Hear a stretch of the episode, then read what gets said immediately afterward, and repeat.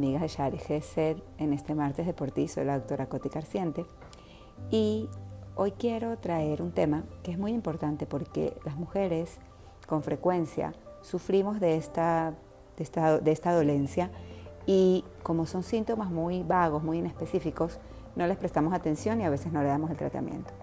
A veces pensamos que estamos cansadas, que no nos podemos concentrar porque tenemos muchas cosas en la cabeza, que tenemos más necesidad de dormir por la cantidad de ocupaciones que tenemos, que no podemos tolerar el ejercicio porque hace mucho tiempo que no ejercitamos, que tenemos somnolencia porque, bueno, el día a día nos lleva y que estamos un poco con el ánimo decaído y que la palidez se debe a que no nos da tiempo de maquillarnos.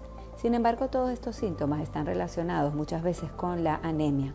La anemia es la reducción de la cantidad de hemoglobina una proteína que va en la sangre, que es la que le da justamente el color rojo a la sangre, por debajo de las cifras normales. La primera causa es el déficit de hierro. Y las mujeres son mucho más propensas a sufrir de esto, sobre todo por las situaciones cíclicas en la vida reproductiva de la mujer y las diferentes eh, demandas que hacen que uno tenga mucha necesidad de este mineral que es el hierro. Si tienes alguno de estos síntomas, has sufrido anemia en algún otro momento o tienes algún familiar, eh, tu mamá, tu hermana, que haya sufrido de esto, te recomiendo de que acudas a tu médico y te hagas un análisis de sangre para corroborar que esté todo bien.